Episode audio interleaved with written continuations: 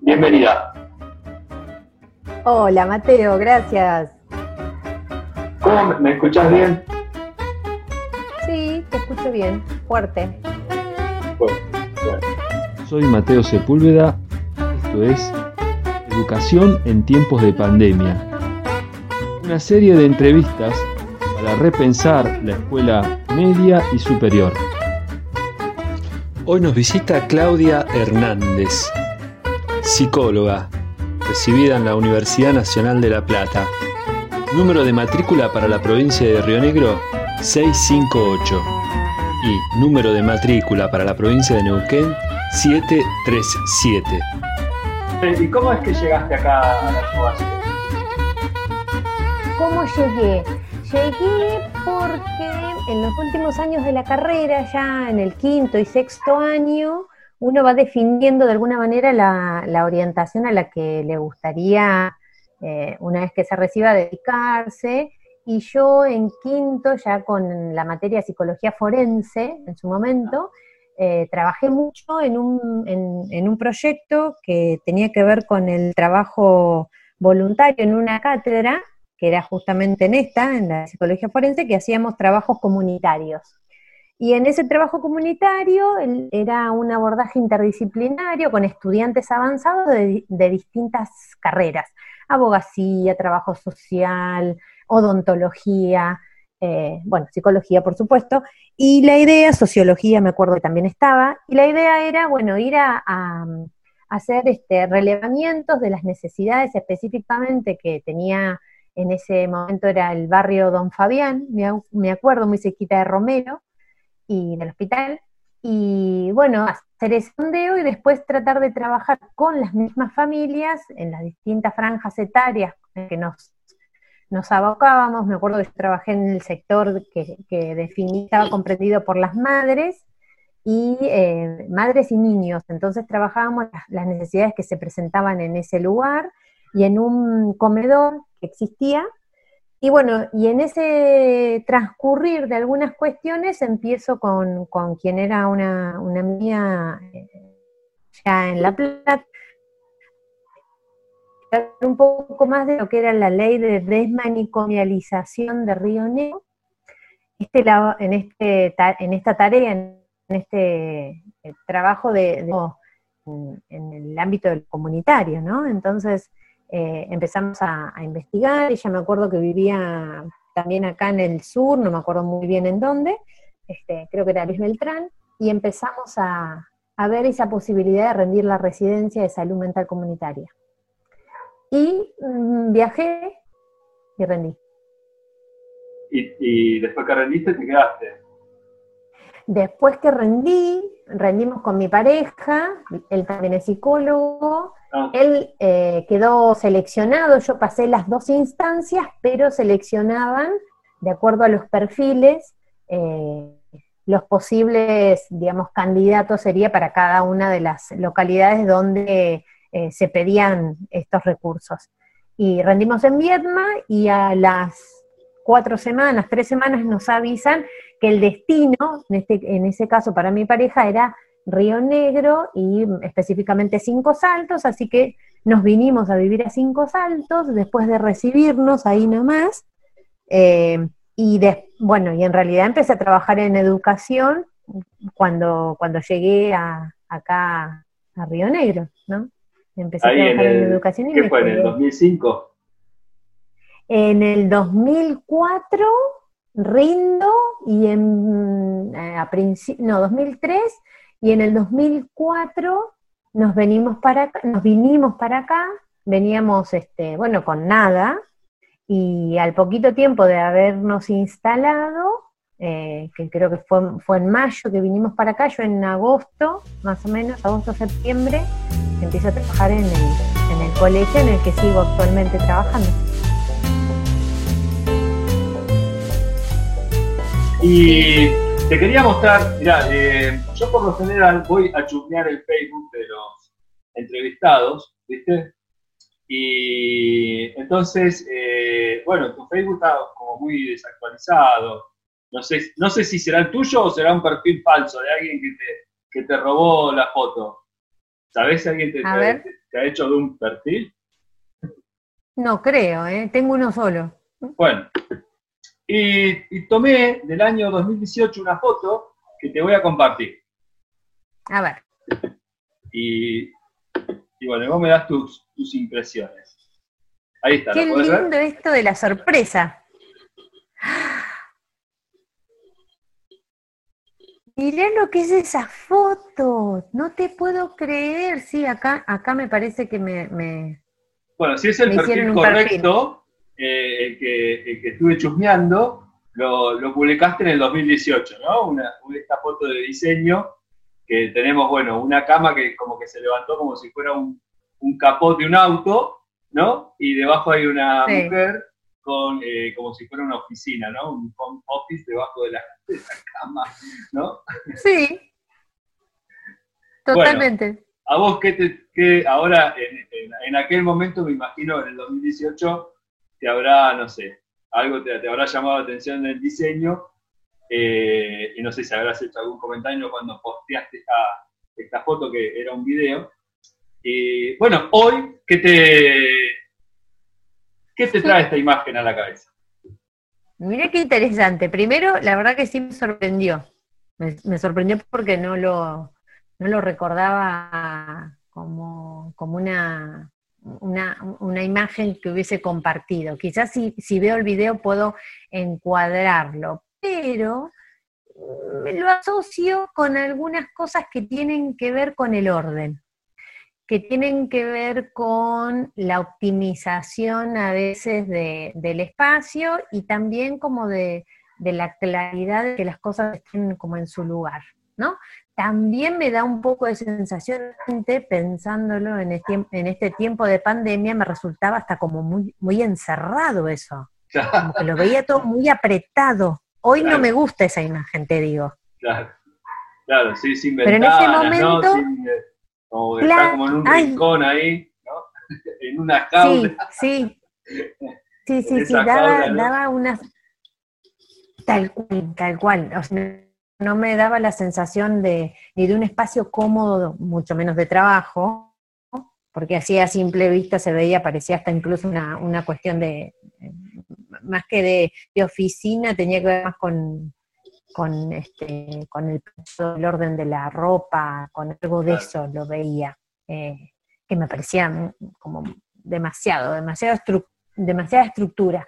Pero en aquel tiempo pude haberlo pensado en, este, en una situación más de, más de lo que te decía al principio, más de orden, como de saber ubicar cosas que, que estén al alcance sin, sin esa mezcla Claro. de todo, de todo revuelto, digamos. Me parecía como más óptimo eso, usar como lugares así de, de dónde saber eh, poner las cosas y saber ir a dónde están para ir a buscarlas. Claro. Y ahora que me, me hablas del orden, ¿no? De, de- de tener, de saber eso, de, de acortar los tiempos, de dónde ir a buscar eh, cada, cada elemento, cada cosa. eh, bueno, eso se vuelve rutinario, ¿no? Y hoy vivimos esta rutina, que bueno, que ya es una rutina, una nueva rutina, que llevándolo a la educación, ya no vamos a la escuela, los, los estudiantes no van a la escuela, ¿no? Y, y se, rompe, se rompe ese, eso que tanto muchas veces nos da miedo el, hecho de cambiar tan drásticamente, ¿no?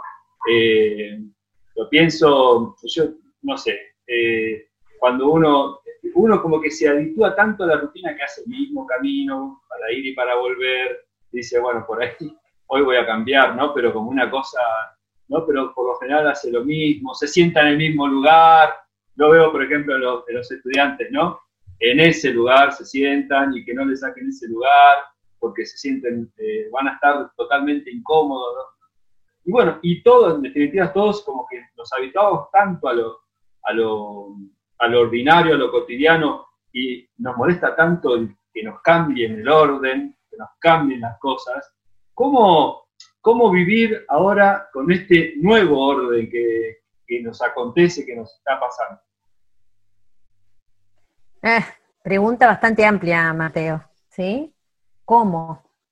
Creo que el cómo lo fuimos encontrando cada uno de nosotros, eh, dándonos a veces tiempo para, para enojarnos, tiempo para angustiarnos, tiempo para eh, pensar cómo seguir, tiempo a veces de querer bajar los brazos porque son muchas las, las demandas o, son muchas las presiones que uno, uno siente. Em, pero el cómo también está en, poder expresarlo a esto, ¿no? En poder, eh, poder compartirlo. Y cuando uno lo comparte, aparece el compañero de vida, aparece el compañero de trabajo, o la compañera, ¿no? Hablo en general, el compañero o la compañera, eh, el amigo o la amiga que te dice, me parece que, que, por ahí está bueno, no te preocupes, decime, yo te mando, yo te ayudo, o a veces uno no, por esta cuestión de que es adulto, tiene que saber cómo manejar absolutamente todo. Y uno, uno a veces, este, en realidad no, puede aceptar eso, eh, que, no puede. Es muy difícil, ¿no? Reconocer que uno no puede con todo. Y, la angustia es grande porque se suma a lo que acontece eh, muchas veces la, la vida de los otros que están que están de alguna manera pendientes de nuestros estados de ánimo, eh, de nuestras propias frustraciones, eh, y uno no se da cuenta y lo, y bueno, y lo, transmite y lo, y lo comparte con, esas personitas que suelen ser hijos, suelen ser o sobrinos o personas con las que estamos viviendo este tiempo de la, de la, incluso hasta nuestros estudiantes. Hoy hablaba con una de las profesoras y me decía que, ella es de compartir cuestiones que no son, digamos, de, índole íntima, pero sí que tienen que ver con el sentir, con los sentires de ahora. ¿Cómo están? Empiezo una clase, me dicen, preguntándoles cómo están, qué hicieron, si pudieron andar, en bicicleta, eh, si conversaron o se encontraron en algún momento con algún amigo que, que tenían ganas. Y yo después también le cuento algo. Y cuando esto se da, el vínculo se recupera y avanzamos como, como que nos vamos metiendo eh, sin querer queriendo en la clase. Siempre está eso, ¿no? Como que, por eso digo, a veces uno está bueno que, pueda compartir con ese otro que hoy no es el mejor día. ¿no? No, no vamos a tener un espacio terapéutico ni con nuestro estudiante, ni con pareja, ni con nuestro amigo, ni compañero. Pero sí a veces uno empáticamente encuentra del otro lado una respuesta que a veces alivia, ¿no? Resuelve ni me soluciona nada, pero solamente me alivia.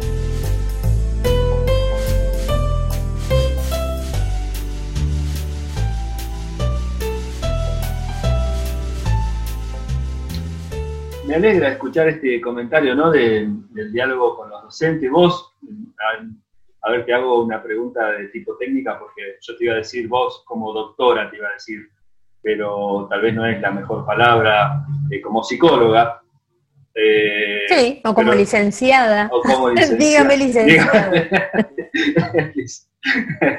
bueno, lo que quería decir es, eh, vos escuchás las dos campanas, ¿no? Eh, siempre en el ámbito de la educación, ¿no? Yendo más, más bueno, más este, abiertamente, ¿no? Padres e hijos, estudiantes, docentes, y tenés esas dos campanas, y, ¿viste? Eh, antes de la pandemia, escuchábamos en el mm. de la escuela, en los comentarios, ¿viste? La escuela es el lugar donde los padres van y dejan los pibes ahí y que ¿no? y, tenemos que contenerlos y tenemos que eh, escucharlos y yo no vengo para esto, ¿no? Y siempre está ese, eh, ese aspecto profesional del docente que a veces tiene como que correrse de ese lugar para, decir, para, para esto, ¿no? Que vos contabas recién, para, ver qué hiciste hoy, cómo estás hoy. Ese, ese otro encuentro más humano, no tan técnico, no tan profesional. ¿Vos qué, eh, no sé, qué le decís a un docente que, tal vez tiene esta, tiene las trabas de su propia vida por los problemas que sean y percibe la escuela o percibe al estudiante como alguien a quien encima tiene que hacer esto otro? Sí, sí. A ver, eh, es inevitable también pensar en esto cuando uno empezó eh, con las primeras experiencias como docente, ¿no? Yo soy licenciada en psicología, cursé las materias que tenían que ver con el profesorado, las pedagógicas, pero no terminé de rendirlas, por lo tanto no tengo las habilidades propiamente, digamos, este, propiamente dichas de lo que es el, el, quehacer pedagógico. Entonces, un poco, si bien uno como licenciado se, mm, eh, digamos, está autorizado para, avalado para trabajar como docente, sabemos que esa, esa es una de las, como de las áreas que nos, eh, que nos faltan, ¿no? Como las, una, una pata más, este, una pata un poco menos firme que tenemos, ¿no? En lo pedagógico.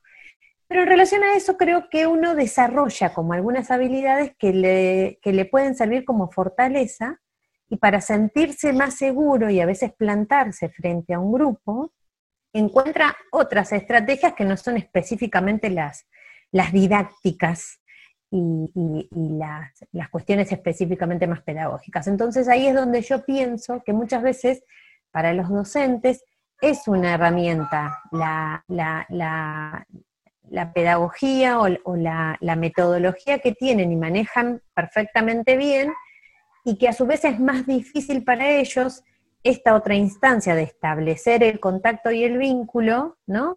Donde poniendo em, como estrategias bien acotadas o, bien encuadradas y estructuradas hace que el aula más o menos eh, acomodarse a lo que uno espera, ¿no? Y a veces en, ese, en esas estructuras o en esta, a veces en esta rigidez que yo tengo como profe, eh, me siento más tranquilo y más a gusto y más seguro, sin que eso se me como vaya de las manos. Creo que no hay, no hay como una estrategia, nunca hay una sola estrategia ni cómo debe ser. Sí creo que el profesor tiene que poder sentirse cómodo, eso es una de las cuestiones básicas, sentirse cómodo, poder sentir que, es respetado, eh, que, es, este, que es cuidado por, esa institución en la que está, hace que se sienta también más segura al momento de dar alguna respuesta, al momento de eh, poder este, pararse frente al curso y poner tanto una palabra de aliento como una palabra que tenga que ver con un límite o con lo que está permitido o con lo que se puede. ¿No? Eh, creo que son a veces estrategias y son resistencias que uno tiene, ¿no? A lo largo del tiempo a mí me pasaba eso, eh, como ir dando cuenta de algunas cosas que notaba que me, eran más fáciles, como por ejemplo esto, ¿no?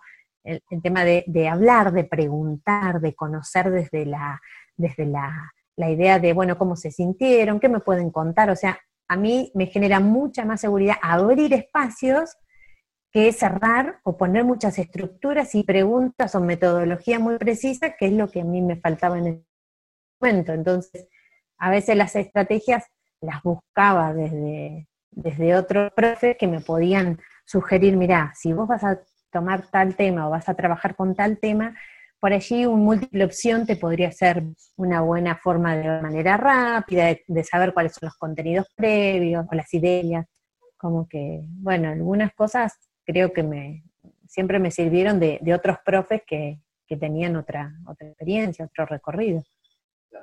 Pero es, es como, como muchas veces más difícil poder explicar y enseñar o transmitir desde lo que uno no tiene que desde lo que sí. ¿Cómo transmitir a veces eh, eh, lo, que es el saber este, cómo te sentís o qué puedo hacer frente a lo que te sentís, frente a lo que vos sentís, cuando eh, me, da de alguna manera cierta responsabilidad o me genera cierta responsabilidad a mí, que eso, me, eso pueda generar un problema. Preguntar, saber más de lo que tengo que saber. Eh, a veces no es una, no es, a ver, que se lea bien esto, que se entienda bien, no es una falta de interés. A veces es eh, no saber cómo responder o cómo actuar en esas situaciones, ¿no? Y eso es constante, el, acudir a mí frente a estas cuestiones de no sé cómo decirle o qué responderle, o vi algo que me pareció eh, en la escuela donde trabajo, digamos, eso es permanente. La mirada del docente suele ser muy, muy cuidadosa en esto de cómo, cómo, lo, cómo lo abordo, cómo lo podemos ver.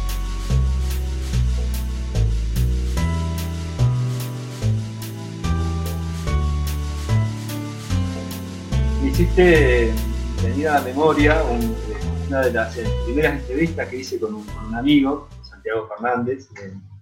él este, me decía que, claro, el hecho de, estar en cara a cara, eh, hay algo que, se le ha perdido, que es esto de preguntarle cuando le ves la cara que no, que, lo ves, que, no, que está distraído, el estudiante está en otra, ¿no?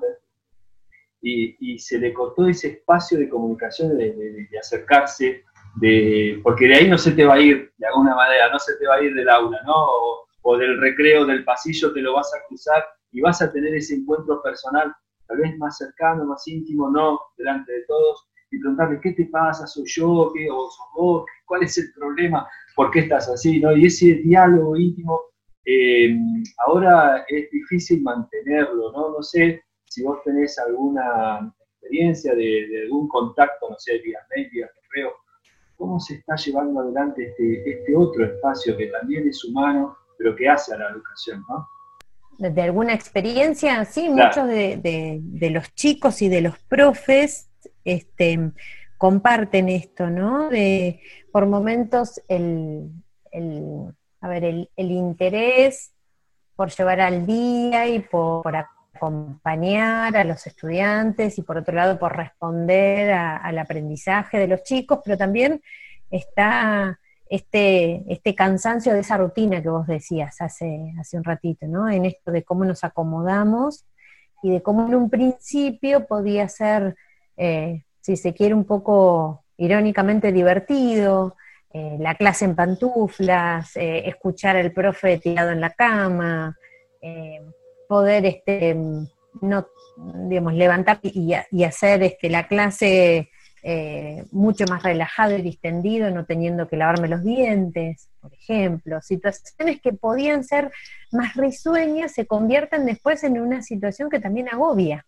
¿no? que también este, tensiona por esto mismo que también perdemos, que es en el espacio escolar, si bien uno pregunta y no te van a decir que van a la escuela porque quieren ir a rendir, te van a decir que a la escuela van porque están sus amigos, porque están sus afectos, también nosotros te vamos a decir, los adultos, que vamos porque es nuestro trabajo, porque tenemos que, cumplir con el horario. Y también habrá quienes te digan que además de eso lo hacemos nos gusta, porque lo elegimos, eh, porque, porque queremos estar ahí.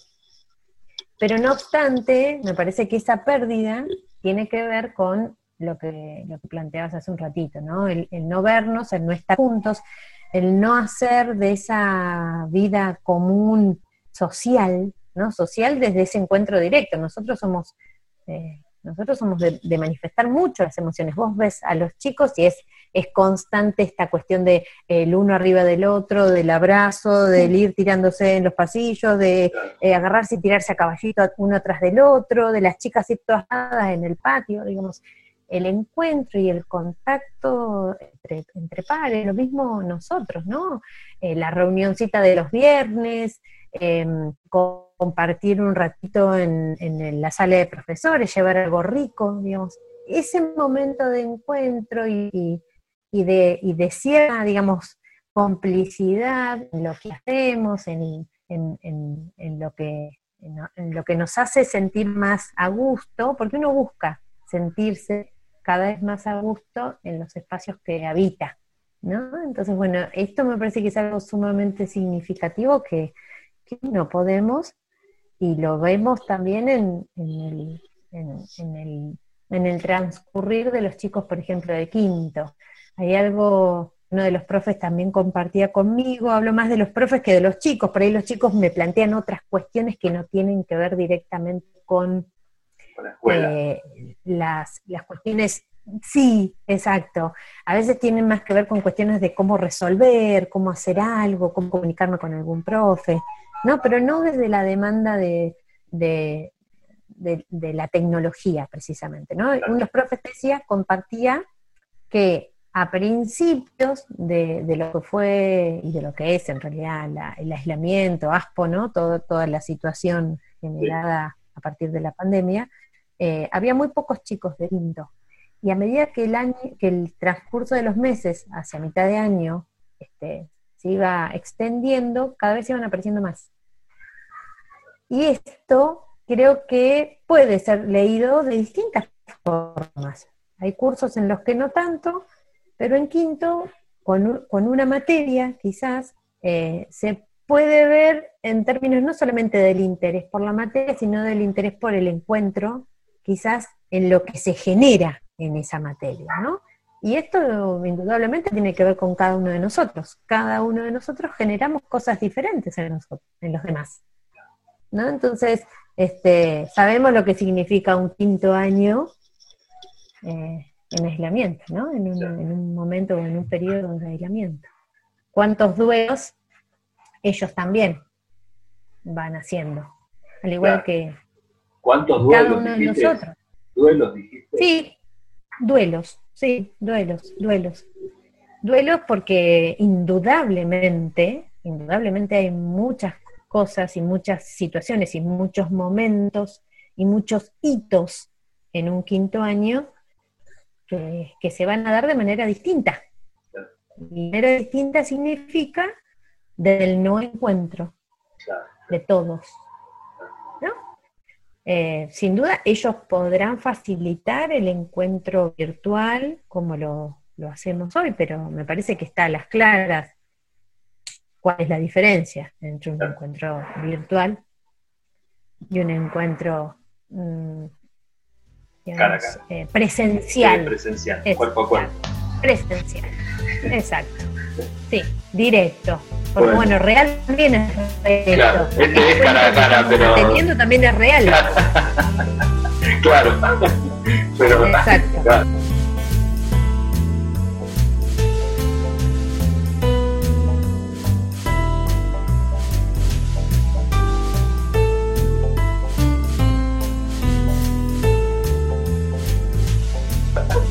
falta, no sé, ese choque los cinco, ¿no? Totalmente, totalmente. Y ni hablar, el beso, el abrazo, el empujón y todo lo que acompaña a, ese, digamos, a ese sentirnos en la misma. Bueno, Claudia, vamos a ir eh, concluyendo. ¿eh? Eh, bueno, Mateo. metiste esta palabra tan fuerte, tan dura, ¿no? y a la vez con esta idea de, el duelo, ¿no? Lo que significa el duelo. Me hiciste acordar ahí cuando murió mi abuela. Cuando murió mi abuela hubo como dos años que no pude pasar por el, por el frente de, su casa. No podía, ¿no? Tenía que ir por otro lado. Bueno. Sí, Mateo. Y quería preguntarte, ya para ir concluyendo, ¿cuáles son esos miedos que vos habrás escuchado que ya hemos superado, ¿no? que el ASPO ya ha durado tanto, tanto, tanto, que a lo mejor hay unos miedos que eh, se han ido cayendo, ¿no? Como que aquellos primeros miedos de los primeros días de, aislamiento, bueno, ahora, eh, según tu mirada, ¿no? Eh, ¿Te parece que ya se van como cayendo? Mm, muy interesante esa pregunta. Hay miedos que nos atraviesan toda la vida, Mateo, ¿sí? y es uno de los miedos, digamos, que, trasciende al sujeto, que es el miedo a la muerte. ¿Sí? Quizás eh, las condiciones, como podemos ir entendiendo que, podemos atravesar ese miedo, es eh, como encontrando seguridades a partir de estrategias que podemos tomar, ¿no? Eh, como la higiene, las cuestiones de bioseguridad que todos tenemos que tomar en cuenta y respetar, el tema de, bueno, del distanciamiento, como que hay algunas, algunas pautas que están tan repetidas y tan este, quizás sacadas que uno puede decir, bueno, con esto puedo evitar una situación eh, de contagio específicamente y sobre todo, bueno, si también mantengo esta cuestión básica que es el aislamiento, ¿no? O, pensándolo en términos de si puedo sostener como más, como concretamente, esto de si yo hago lo que está claro y está visto, que es lo que evita que este virus se propague, me puedo sentir un poco más tranquilo. ¿sí? Todos pasamos por distintas fases, al igual que lo que se denomina fase 1, fase 2, eh, digamos, a nivel eh, sociedad y a nivel, digamos, este país, uno internamente también va pasando por distintas fases. Eh, desde, desde la primera cuestión de, como de crisis general, en donde uno era extremadamente, extremadamente cuidadoso con un montón de cuestiones, que se hacía esa, digamos, como esa montaña tan grande en donde no podías como discriminar eh, que era una cuestión de cansancio porque estuviste trabajando todo el día, o si el cansancio estaba también muy como contaminado por el estrés que generaba tener todo extremadamente limpio y extremadamente eh, de contacto de alguien que viniera de la calle, digamos. Esto también fue algo que se, que se iba como como agudizando y, en, y bien lo dijiste, ¿no? A partir de que, de que va pasando el tiempo uno se va dando cuenta que en realidad por supuesto que hay que tomar las medidas necesarias, pero con un nivel de, de digamos, de, de, miedo, sino, no con un nivel de miedo, sino con un nivel de responsabilidad. Creo que ahí está como la, la cuestión. Y después otro de los, por ahí tomando como esta, esta denominación que vos decís, el miedo, en realidad viste que el miedo es una categoría también como muy, muy específica, en donde lo que, lo que genera el miedo es una, una situación como de, de cierta alarma, donde uno se paraliza frente a esto, ¿no? Ese miedo en donde, bueno, eh, por lo general esto que, yo desconozco por dónde puede aparecer es lo que lo, desencadena, ¿no? Y en realidad esto es más una situación que a veces este, genera cierta desconfianza. ¿Por qué? Porque si bien es real eh, la, situación de enfermedades y, todo lo que a nivel política de, de Estado nos informan, uno también tiene cierto descreimiento de que exactamente todo sea así. Entonces, dejarse a veces invadir por tanta información, que esto es algo que me parece sumamente importante y, aparece en todo, en todas las, las indicaciones eh, eh, psico, psico este, preventivas, si te quiero, de higiene, de, de higiene, o de higiene mental, o de, bueno, como podamos decirlo también, de salud mental sobre todo, poder no contaminarnos con tanta invasión de información que nos llega, ¿no? Poder ser en esto también muy cuidadosos de lo que leemos, de lo que escuchamos todo el tiempo, de lo que, de lo que se mete eh, hasta en nuestro dormitorio, poder, poder buscar, bueno, partiendo de esa primera imagen que me hiciste, como tratando de ubicar un poco más en esos sectores eh, qué es importante, eh, qué me suma, qué me ayuda, qué me sirve, eh, qué puedo, este, em, qué puedo utilizar para, seguir avanzando, cómo puedo proyectarme de acá a, la semana que viene, digamos, porque tampoco es momento de hacer planes, por supuesto, a largo plazo. ¿sí? Me parece que eso también es algo, eh, como no tener miedo, quizás sería a poder hacer planes, pero a corto plazo, de acá a la semana que viene, ¿no? Pudiendo cumplir cumplir desde el sentido de poder hacer y de poder disfrutar de alguna manera de lo que, de lo que hoy sí tenemos. Yo soy de, pensar como en esta cuestión de, de, de, lo que sí hay, de lo que sí tengo, de lo que sí puedo, antes que quedarme solamente con lo que no vamos a poder, con lo que no vamos a tener, y aventurar también un futuro como, como muy este muy triste, muy doloroso, muy... No, yo, yo prefiero, o yo decido también en esto más lo que sí tenemos hoy, lo que sí podemos hacer y lo que sí podemos elegir a lo que no vamos a poder dentro de un mes, dos meses, tres.